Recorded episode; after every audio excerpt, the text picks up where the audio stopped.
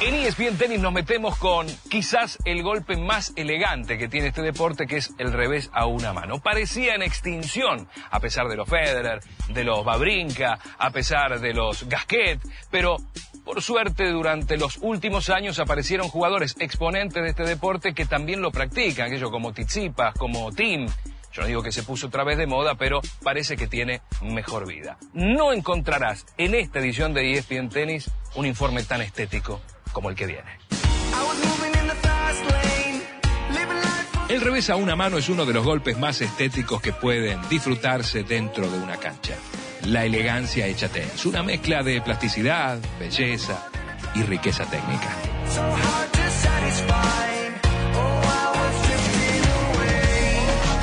El debate, saludable, siempre está abierto. Revés a una mano, revés con dos manos. Lo cierto es que en la era abierta hay 34 campeones de Grand Slam con revés a una mano por tan solo 20 con revés a dos.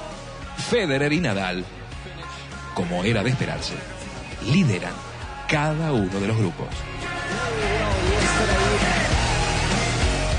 Si nos centramos en el top 20 del ATP, con el ingreso de Shapovalov hace unas semanas, son cinco los jugadores con revés a una mano en esos puestos, con Federer, Tim, Tsitsipas, Sekinato y el propio canadiense como firmes exponentes. Un poco más atrás, Gasquet y Dimitrov se suman en el top 30. No son pocos los que consideran el revés a una mano en vías de extinción, aunque otros tantos rebaten esa idea. Entonces, año tras año, vemos cómo surgen juveniles que ya se mezclaron entre los mejores. Chapovalov, por ejemplo, sacó este disparo antológico en el torneo de Tokio el año pasado.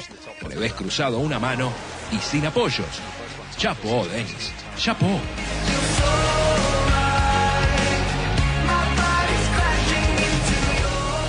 Otro integrante del Next Gen, como Tizipas, nos deja en claro que este hermoso impacto está más vivo que nunca vistoso, atlético, desfachatado.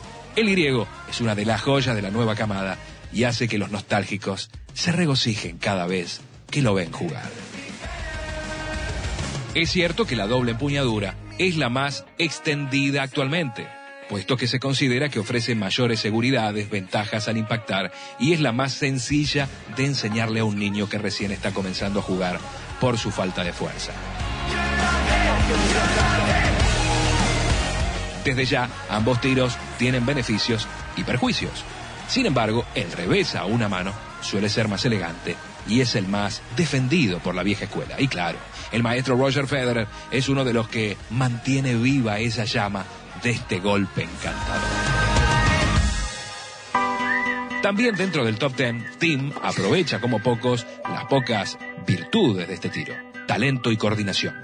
Facilidad para jugar dos de las cartas de presentación del austríaco. El revés a una mano requiere de un enorme grado de coordinación y de una ejecución perfecta.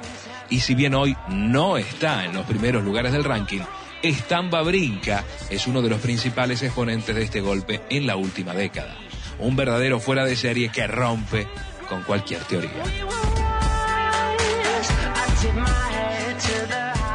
Por supuesto, no vamos a olvidarnos de uno de los mejores reveses a una mano de los últimos tiempos, el de Richard Gasquet, el francés que a los nueve años ya aparecía en las tapas de las revistas de tenis desplegando el elegante golpe. La riqueza técnica de Dimitrov es difícil de poner en discusión.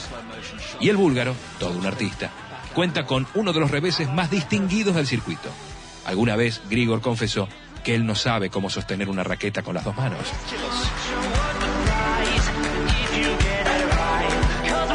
Entre las damas, en el top 50 solo aparece la española Suárez Navarro como la única que eligió jugar de ese modo. En 1999, cuando la potencia no era todavía uno de los principales requisitos en el tenis profesional, 14 de las 50 mejores del mundo competían usando ese golpe. Hoy ya no. Y los ejemplos se pueden contar con los dedos de una mano un golpe que pareciera tener sus días contados, se mantiene bien vigente. Naturalidad, virtuosismo y técnica. El revés a una mano es una obra de arte en este deporte, una poesía que siempre figura dentro de las preferidas entre los estilistas del tenis.